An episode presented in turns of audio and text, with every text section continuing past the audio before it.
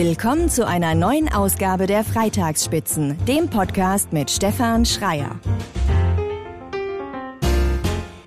Herzlich willkommen zu einer neuen Ausgabe der Freitagsspitzen und äh, diesmal mit einem ganz besonderen Gast, Alexander Bühler. Guten Morgen.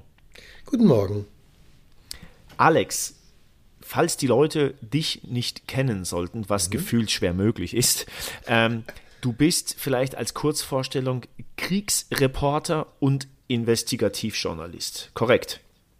Das stimmt. Früher Kriegsreporter, heute mittlerweile sehr viel mehr Investigativreporter.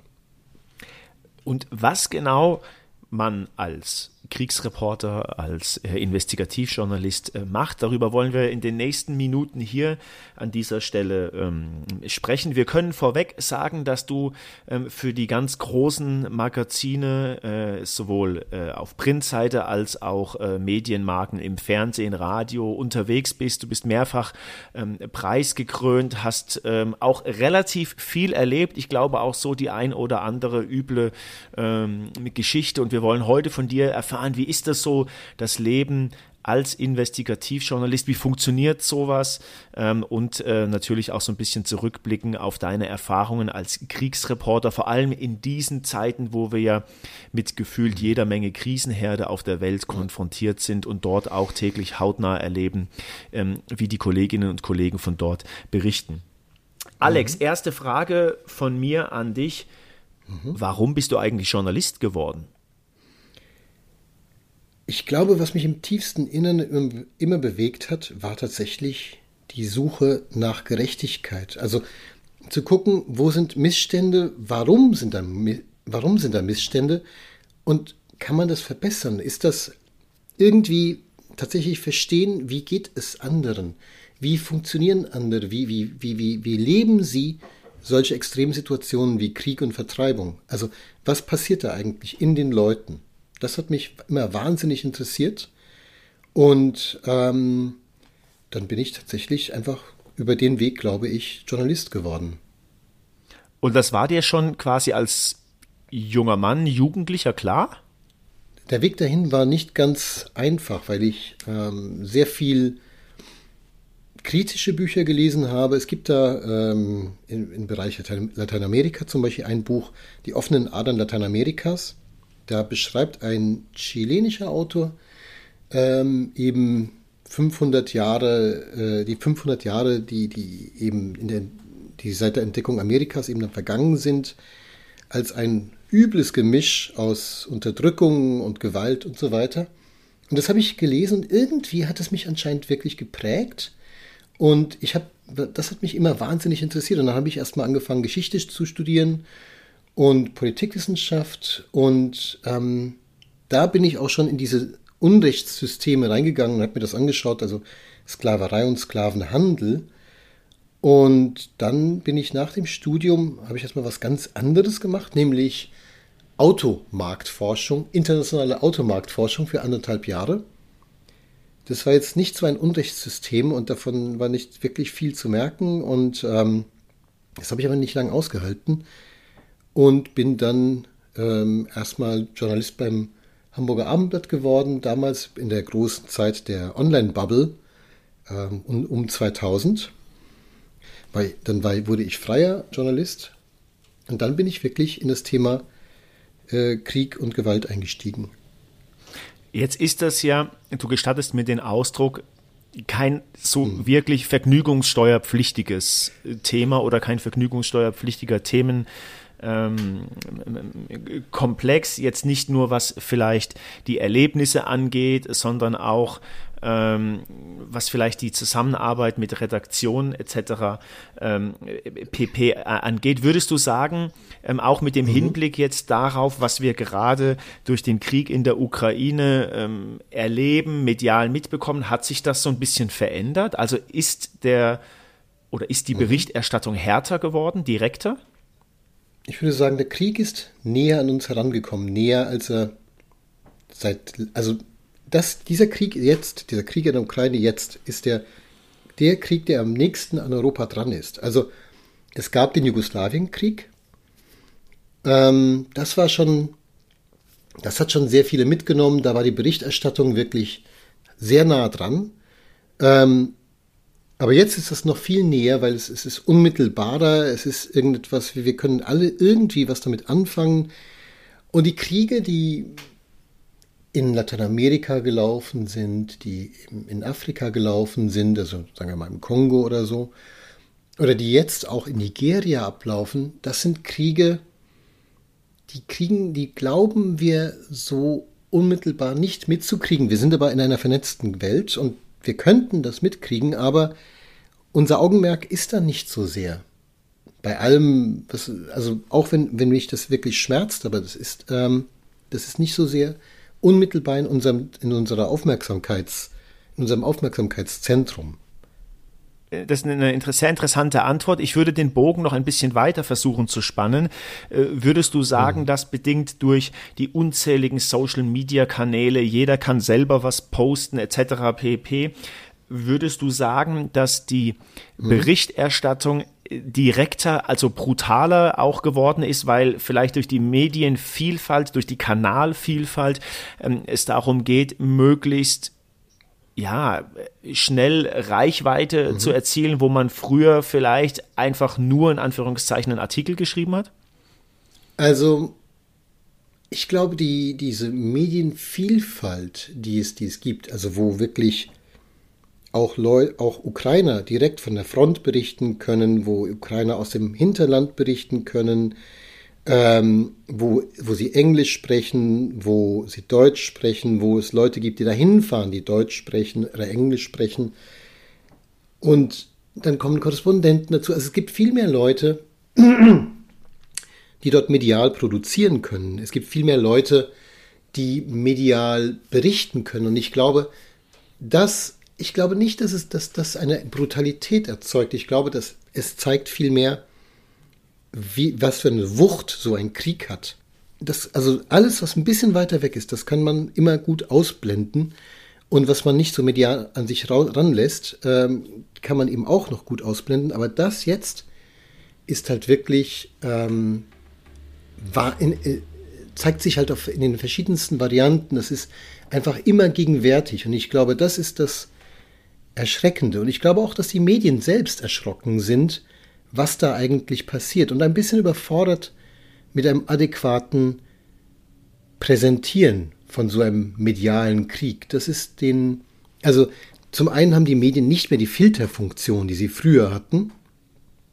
Sie sind nicht mehr der unmittelbare, sie sind nicht mehr der Königsweg, um so ein Geschehen abzubilden, sondern es schafft sich ja jeder mittlerweile selbst seine eigenen Kanäle, in denen er sowas repräsentiert oder in denen er sowas ausschließt. Und das ist, glaube ich, das Neue.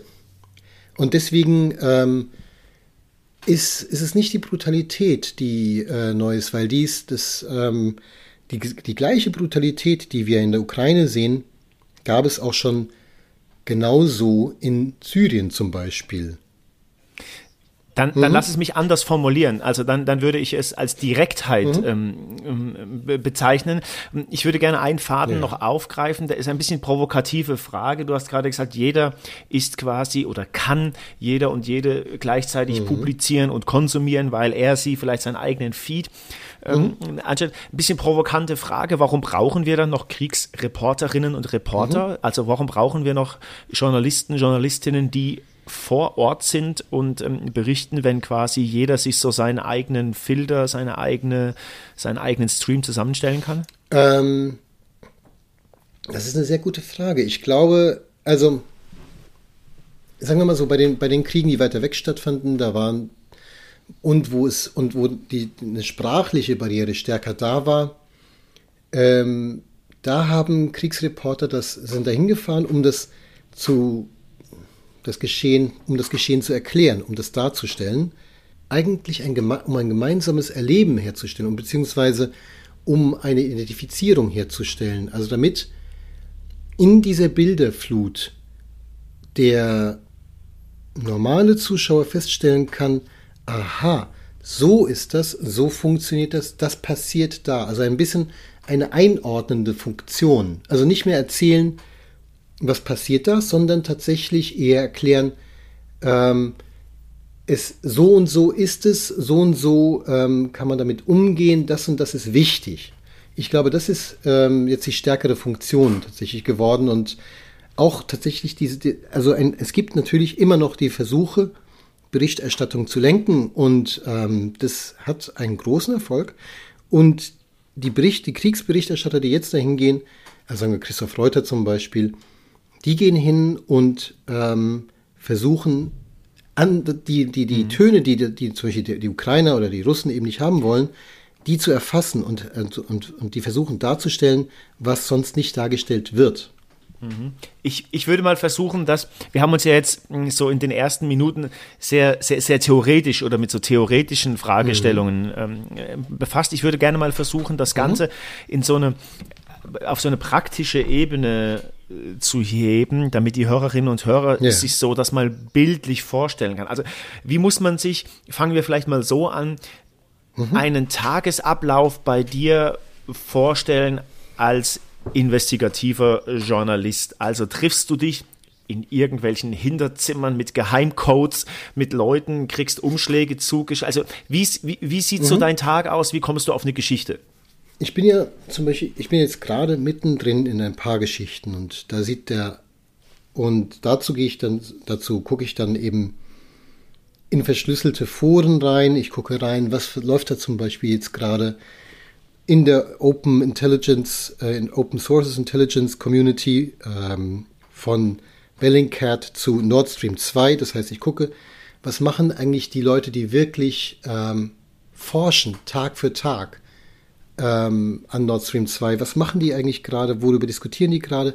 Was sind deren Themen? Gucke also in, die, in verschiedene Themenkomplexe rein, wie Nord Stream 2, ähm, in die Explosionen der Pipelines. Ähm, ich gucke rein, ich, was meine Kollegen jetzt ähm, oder was meine Kontakte über Nacht gemacht haben, ob die, äh, ob sich deren Lage verschlechtert hat, ähm, versuche zu überlegen, wie ich diese eine Geschichte, die ich da habe, zum Beispiel über einen Afghanen, wie ich die weiterspinne ähm, und versuche zu überlegen. Und, und das, das ist tatsächlich ein Großteil des Tagesablaufs. Man guckt, was sind die aktuellen Entwicklungen, wie passt das, was ich weiß, da rein ähm, und was muss ich jetzt noch erarbeiten und was kann ich noch verbessern für eine ähm, Darstellung zum Beispiel im Fernsehen. Also was sind meine, können meine Filmpartner sein? Ähm, wie kann ich das, was ich weiß, darstellen? Mhm. Also das bedeutet, du brauchst natürlich schon im Vorfeld äh, äh, ein, ein, relativ großes Wissen und viele Kontakte. Mhm. Das heißt aber auch letzten Endes, du arbeitest immer an mehreren Geschichten gleichzeitig. Das stimmt tatsächlich. Das ist wirklich die einzige Möglichkeit, das auch zu überleben finanziell, weil es tatsächlich, also da, da ist so viel Mehrarbeit dahinter. Es ist so viel Mehrarbeit dahinter als das, was hinterher da erzählt werden kann, ähm, dass es sonst einfach tatsächlich, also wirklich schwierig wird. Mhm. Und und wie, wie, wie ist das, wenn wir es nochmal ein bisschen praktisch mhm. machen? Also weißt du schon im Vorfeld von einer Recherche, okay, das ist jetzt vielleicht fürs Radio geeignet, Fernsehen, mhm. Zeitung oder ist das erstmal vollkommen losgelöst? Also zum Beispiel im Fall von Nord Stream 2, von den Explosionen der Pipelines, ähm, weiß ich, das ist eigentlich eine Geschichte, die ich eigentlich fürs Fernsehen erzählen wollte. Da gibt es jetzt ein paar Verwertungsschwierigkeiten, da ist es jetzt nicht ganz klar, wird, das ins, wird, es, wird diese Geschichte ins Fernsehen kommen. Jetzt überlege ich zum Beispiel, ist die eher, kann, wie kann ich die fürs Radio umbauen? Also was brauche ich die, um die ähm, auditiv erlebbar zu machen? Was, was für Szenen kann ich an, aufstellen? Aber das bedeutet dann letzten Endes auch, nur damit wir das mal so ein bisschen aus deinem Alltag auch erleben, weißt mhm. du im Vorfeld einer Geschichte, an der du arbeitest, ob du sie verkauft bekommst oder äh, also recherchierst du erstmal, um dann sie irgendwo, irgendwem, ein Medienunternehmen anzubieten. Also ist schon von vornherein klar, mhm. okay, ich habe die Geschichte verkauft und recherchiere dann oder mhm.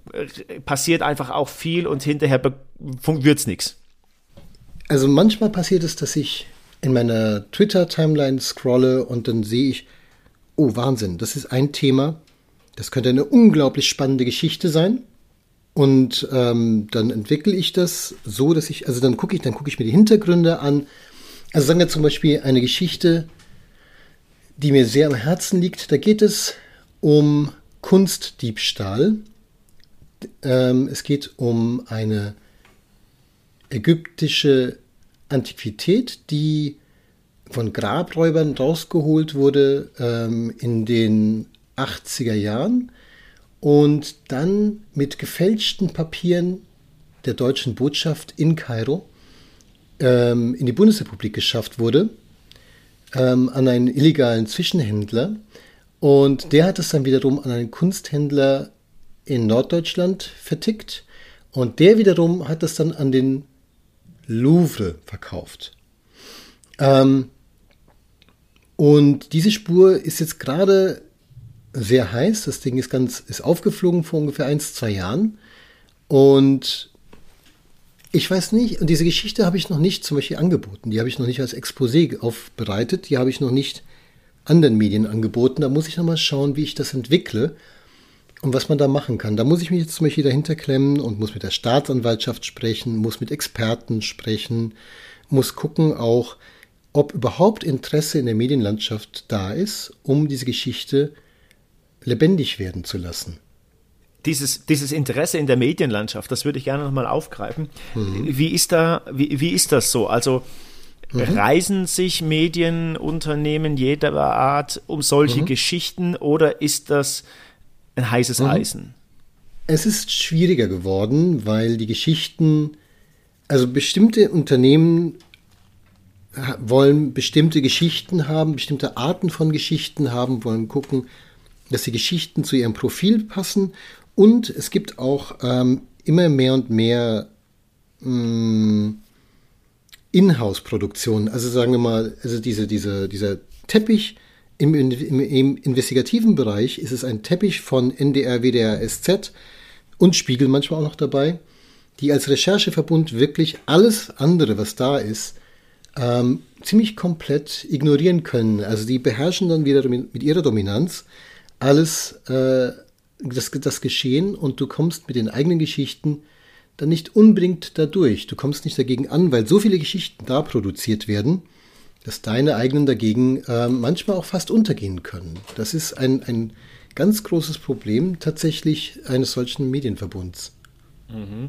Das, das würde natürlich aber letzten Endes auch dann mit erklären, was du eingangs erwähnt hast, warum es selbst als einer, ich würde schon sagen, der herausragenden Journalisten dieses Landes äh, man einfach nicht zwingend davon ausgehen kann, dass das Geld im Überfluss vorhanden ist.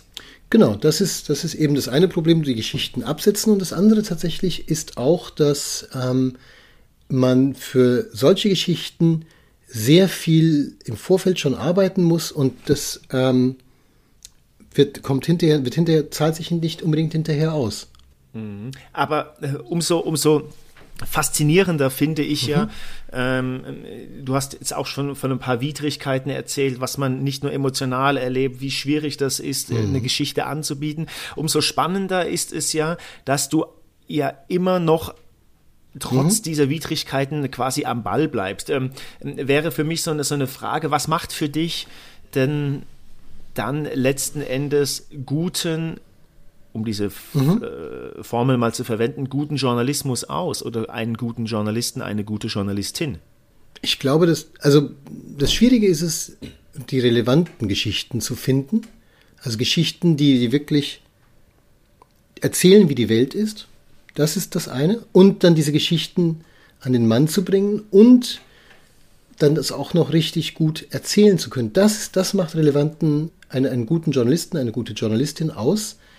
Ähm, und da gibt es die verschiedensten Herangehensweisen und es gibt unglaublich viele gute Journalisten. Ähm, aber das, das Hauptproblem ist es tatsächlich, ähm, diese Geschichten dann auch nach vorne zu bringen, aufs Papier oder auf irgendein Medium zu bringen, so dass das weil du hast diesen Ehrgeiz als Journalist. Du willst, dass deine Geschichten gehört werden. Und wenn die Geschichten nicht gehört werden, dann hast du ein Problem. Ja, Entschuldigung, wenn ich da reingrätsche, aber ähm, hm? äh, wenn die Geschichten nicht gehört werden oder gehört ja. werden wollen, springt mir sofort eine Frage in den Kopf. Ähm, ja. Vielleicht darfst du, kannst du, willst du was dazu sagen? Wie, wie, wie mhm. ist das denn so? Also machst du auch die Erfahrung, dass dass ähm, Medienunternehmen sagen, ja, Mensch, äh, tolle Story, wäre super, aber wir, ich überspitze das jetzt tatsächlich ein bisschen bewusst, wir wollen es uns mit unserem Werbekunden mhm. nicht verscherzen oder ähm, dass es sonstige Hindernisse gibt, warum Geschichten nicht gebracht werden. Ist das eine mhm. Fiktion von mir oder gibt es sowas in der Realität? Mhm. Also, das mit den Werbekunden ist tatsächlich, ähm, das habe ich noch nie erlebt. Das ist aber, ähm, also das gibt es theoretisch zumindest auf jeden Fall. Aber das habe ich tatsächlich noch nie selbst erlebt, weil die, also Werbekunden waren, waren ja vor allen Dingen für Zeitungen und Zeitschriften sehr relevant. Ähm, und auch fürs Privatfernsehen vielleicht. Aber die, die Werbekunden wissen eben auch, wenn, nur wenn ein Medium eine wirklich wichtige Story erzählt, bleibt es relevant, sind ihre Anzeigen relevant. Insofern wussten die genau, wenn die sich, wenn die was verhindern, versuchen zu verhindern, schneiden die sich ins eigene Fleisch letztlich.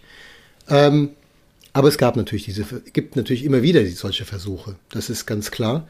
Was eigentlich eher das größere Hindernis ist, sind diese strukturellen Zwänge. Das ist oft ähm, Bequemlichkeit, dass manche Medien einfach bestimmte Geschichten nicht verstehen oder verstehen wollen.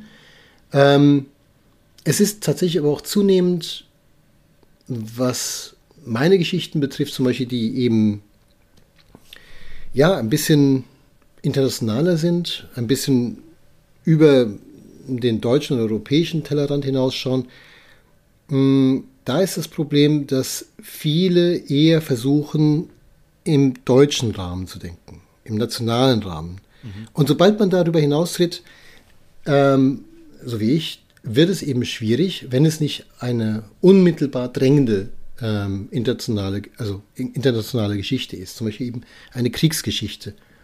Das, ähm, es ist immer so ein Spiel der, der, der Gewichte, es ist immer eine Balance eigentlich, die da stattfindet, immer eine Abwägung, ähm, die bei, auf der Abnehmerseite sozusagen stattfindet. Und es nicht immer unbedingt die, Faktoren, die ins Auge springen, die, die, die darüber entscheiden, ob eine Geschichte passiert oder nicht. Das ist wirklich, ich habe das schon mal erlebt, dass, ähm, beziehungsweise mir wurde erzählt, dass eine Geschichte, die ich ähm, gemacht hatte für ein Magazin, da ging es darum, dass ein, ein junger Mann in Peru ähm, mit seinem Vater Antiquitäten ausgräbt oder fälscht. So um sie in, an, an, Touristen zu verkaufen. Ähm, und natürlich alles illegal und so weiter. Und diese Geschichte war wundervoll bebildert von einem sehr guten äh, Fotografen. Ähm, die Geschichte war erzählt, der Text war abgenommen, es war alles dokumentiert, es war alles, alles, es war klar, diese Geschichte stimmt, es ist nicht erfunden. Ähm, und dann ging der Chefredakteur von Tisch zu Tisch und äh, die, die Redakteure mussten ihm quasi das aufgeschlagene Heft präsentieren, mussten ihre Seiten vorzeigen, mussten ihm zeigen, was ähm, sie für das kommende Heft hatten. Und dann wählte er mit Fingerzeig aus, was er haben wollte, was nicht. Meine Geschichte war nicht dabei. Das passiert. Das sind Geschichten, die finden nicht statt. Das ist, kann einfach so passieren. Was aber natürlich dann schwierig ist, wenn du als Freier ähm, quasi die Kosten schon mal vorgestreckt hast und sowas, dann war das eine Nullnummer. Na, in dem Fall war es tatsächlich so, dass ich das Geld wieder, ähm, dass ich das Geld bekommen habe, komplett. Aber die Geschichte ist halt nicht gelaufen, was aber trotz, was aber eben negativ ist, weil ähm, du hast dafür Leute mobilisiert, du hast den Leuten klar gemacht, hey, du erzählst mir das. Dafür ähm, werde ich das hier publizieren. Das ist, ähm, also du, du erwirkst schon einen Vertrauensvorschuss der Leute und dann findet es nicht statt. Und das ist sehr, sehr schwierig. Darauf würde ich gerne noch mal kurz ein bisschen einsteigen. Du mhm. hast uns jetzt schon so erzählt, wie das so ist als Investigativjournalist, wie dein Tagesablauf so ein bisschen äh, ausschaut. Ich würde jetzt gerade, weil du von Vertrauen auch gesprochen mhm. hast, da noch mal ansetzen. Wie muss man sich das vorstellen ähm, als Kriegsreporter? Also äh, ich übertreibe mhm. das jetzt mal, ähm, rufst mhm. du bei einer Zeitung an und sagst, Mensch, Freunde, ich fahre morgen nach Syrien und habt ihr Lust, äh, äh, dass ich für euch da ein paar Geschichten mache? Dann springst du ins Flugzeug, fährst nach Syrien und setzt dich irgendwo dorthin ähm, und guckst halt mal, was so läuft. Oder also, wie, wie muss man sich das vorstellen? Mhm. dass jemand als Kriegsreporter, als Kriegsreporterin in so ein Land kommt, an spannende Themen kommt ähm, und mhm. vor allem dort auch nicht ist, äh, äh, also quasi ja. bei Einreise verhaftet wird und in irgendeinem dunklen Loch landet. Also am Anfang war das tatsächlich so, dann, als ich das erste Mal in den Kongo flog, da ging ich eigentlich mit fast, also mit ganz, ganz wenig Wissen, auch wenig Wissen darüber, wie das ist, wenn man in einen Konflikt kommt, in ein Konfliktgebiet kommt. Ähm, da, da, hatte ich, da wusste ich eigentlich nichts. Also bei weitem nicht. Es gab auch nichts. Also es gab ja auch kaum Informationen über den Kongo. Es gab ein paar Filme, aber die waren. Und es gab, äh, also es war wirklich eine große Lücke da und ich war dann einfach, ich kam am Flughafen an und habe mich dann durchgehangelt und habe dann in, beim Durchhangeln immer Geschichten aufgegabelt, bin dann, bin dann an die Orte gegangen, wo ich äh, hörte, dass da was passiert, ähm, habe mich mit vielen, vielen Leuten unterhalten. Und so ähnlich macht man das eigentlich dann später immer wieder. Man kommt dann, also im Fall Syrien war es so, dann kam ich an die Grenze, und dann bin ich über die Grenze rübergelaufen nach Syrien, dann hat mich dort ein Freund abgeholt und der wiederum war, war wusste zum Beispiel schon, dass ich auf eine Geschichte, auf Archäologie, auf ähm, illegale ähm, Ausgrabungen und die Finanzierung von Kriegsparteien dadurch äh, hinaus will. Und dann hat der mich wiederum zu jemandem anders geführt, zu einem Fixer. Und dieser Fixer hat für mich Geschichten besorgt. Ähm, und ich bin dann, mehr, dann mit Leuten gesprochen darüber, was da gerade passiert, wie das mit dem Krieg so ist, was da im Krieg zerstört wird. Und so, so baut man sich seine Geschichten. Das heißt, ich bin im Vorfeld, ähm, also entweder habe ich im Vorfeld schon die Geschichten recherchiert, anrecherchiert, das heißt, ich habe dann gesagt, okay, dieses Thema interessiert mich und dazu will ich was machen und habe dann angefangen, ähm, solche Redaktionen zu befragen, wollt ihr nicht das und das Thema haben? Und bin dann hingefahren und habe so ein Thema gemacht. Oder aber ich war vor Ort und habe dann diese oder andere, eine andere Geschichte gefunden. Also ähm, als ich zum Beispiel einmal, als ich dort war in, in Syrien, ähm, lief mir eine, eine, Geschichte über den Weg, die ich, die erzählte mir einer so ähm, in, in, beim, beim Kaffee im Prinzip äh, von einem großen Plünderer, der wirklich anscheinend ähm, nur als Rebell tätig war, weil er dann dadurch hinter die Linien kam und, und äh, Industrieanlagen abräumen und woanders hin verkaufen konnte. Nur deswegen war der Rebell geworden und der hatte damit so eine, seine eigene Plünderertruppe, die aber eben ähm, eigentlich nicht sich im Geschehen tummelten, im Militärischen, sondern nur darauf aus waren zu plündern. Und, und diese Geschichte habe ich dann erzählt. Ähm, über die bin ich tatsächlich einfach wirklich gestolpert. Und wie ist das so? Also jetzt ist natürlich, wenn du in so einer Krisenregion unterwegs bist hm. oder unterwegs warst, ist ja vielfach, was wir jetzt auch an der Ukraine sehen, ist ja mhm. keine Infrastruktur da. Also wie geht man da mit so Widrigkeiten um? Hat man da Mhm. keine Ahnung, äh, erstmal für eine Woche Schlafsack, Essen, Trinken, Handyakkus dabei. Also das muss man ja auch mhm. aushalten können, nicht nur physisch, mhm. sondern auch psychisch. Tja, das Aushalten ist, glaube ich, das Schwierigste. Also, na, ich, nein, anders. Ähm, als ich, ich war 2012 in der Zentralafrikanischen Republik unterwegs für einen ähm, Auftrag für das österreichische Magazin Terramata. Da sollten wir den Nationalpark Jangasanga abbilden. Wir sollten ähm, darüber über diese unglaublichen Waldelefanten ähm, sprechen, die dort teilweise zu Hunderten auf eine bestimmte Richtung kommen und sich dort treffen, kämpfen, trinken, ähm, sich im Matsch suhlen ähm, und so weiter. So. Und da, da gab es tatsächlich keine Infrastruktur. Also das war damals, äh, 2012, war das noch ein friedliches Land, eine Diktatur zwar, aber äh, noch weitgehend ruhig. Wenn keine Infrastruktur da ist, explodieren die Kosten. Das ist relativ einfach.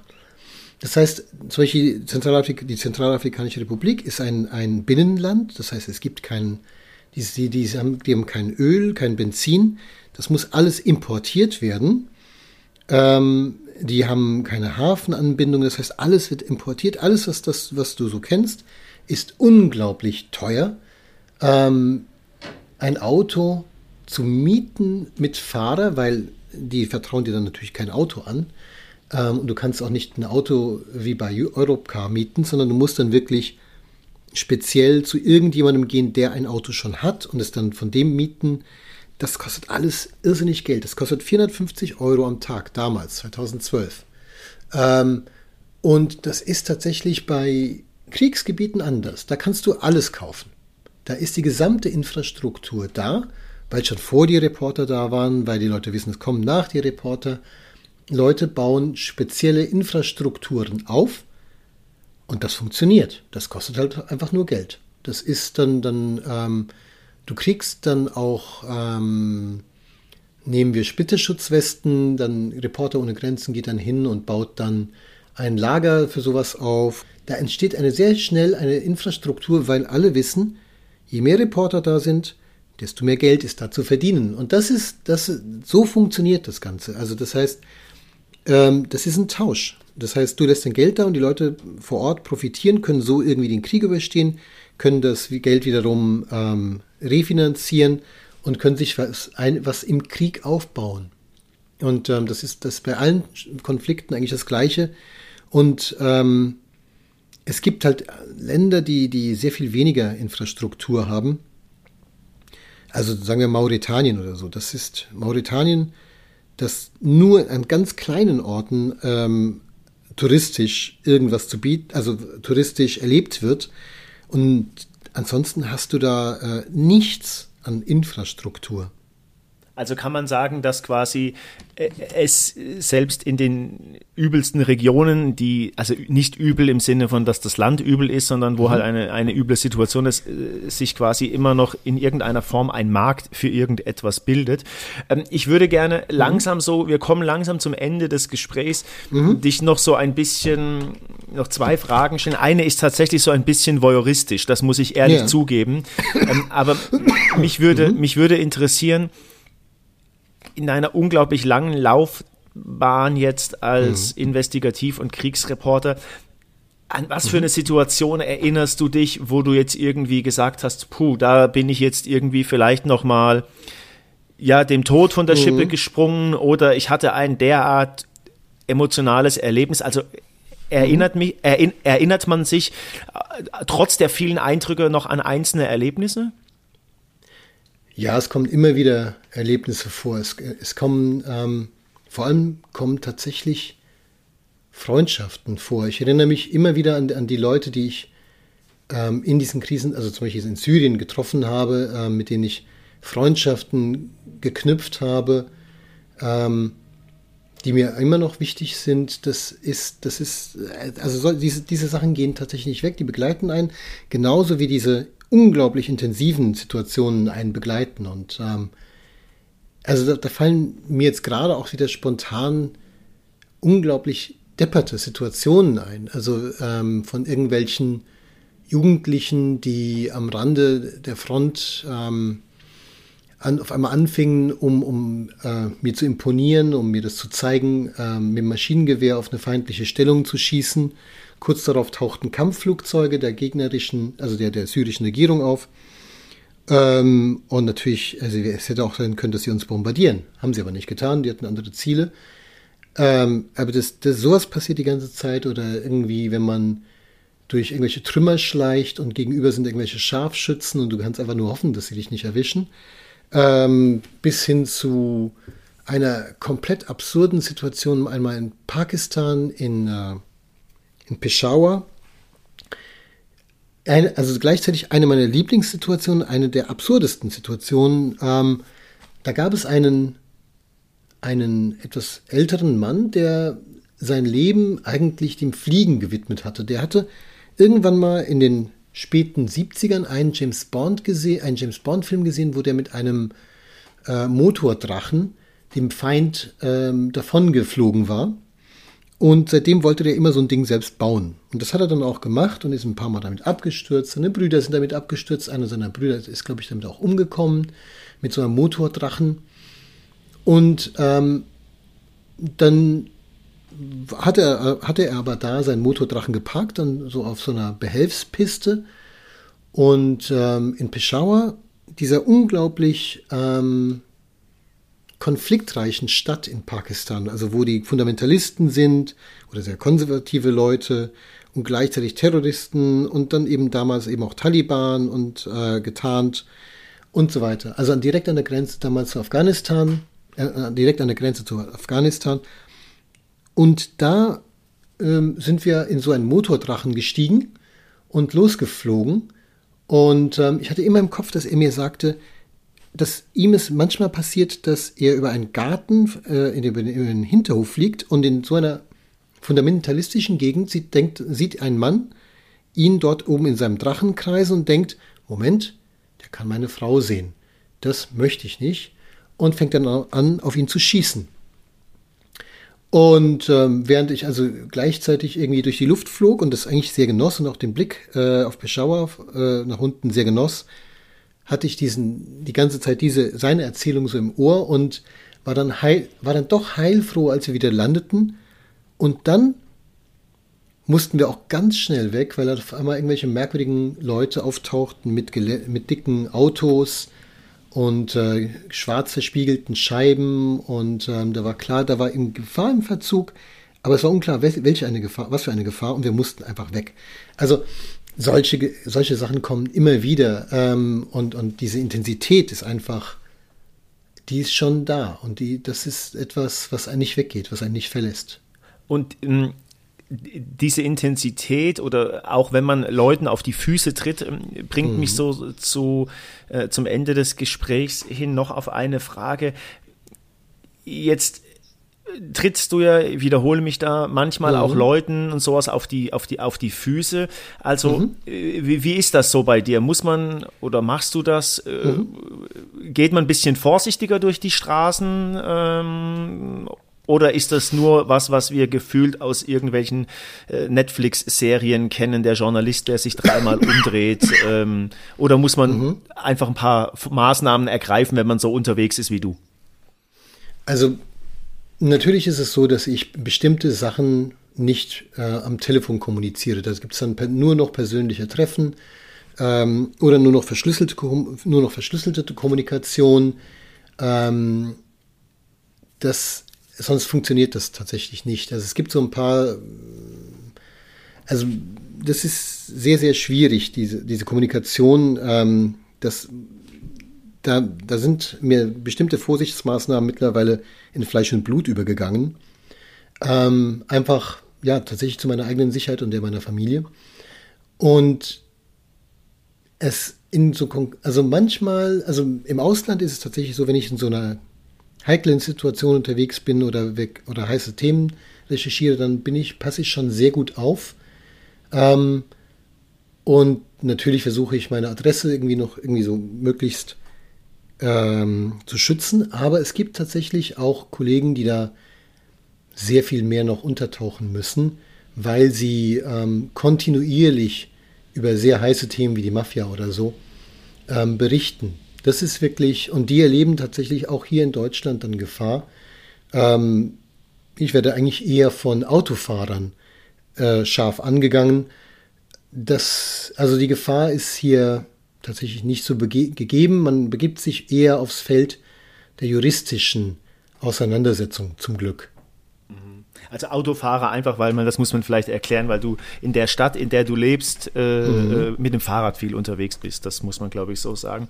Ähm, das sollte Alex, man erklären, ja. Mhm. Genau. Lass uns ähm, zum Ende, jetzt haben wir viel über auch harten Stoff geredet. Mhm. Ähm, bei aller, in Anführungszeichen, Romantisierung ist das echt ein harter Job, bei dem man auch viele üble Sachen sieht ähm, ähm, und dass die Welt mhm. eben einfach auch aus mehr besteht aus, als aus Glitzer und Feenstaub. Mhm. Was, was nehmen wir noch mit so zum Ende, was, äh, dass wir positiv schließen?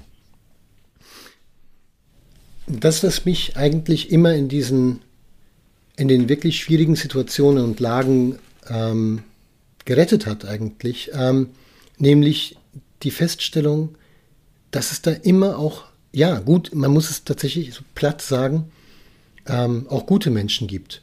dass es da Menschen gibt, die sich für andere einsetzen, dass es Menschen gibt, die ihre Familie schützen, die, die alles für ihre Familie tun.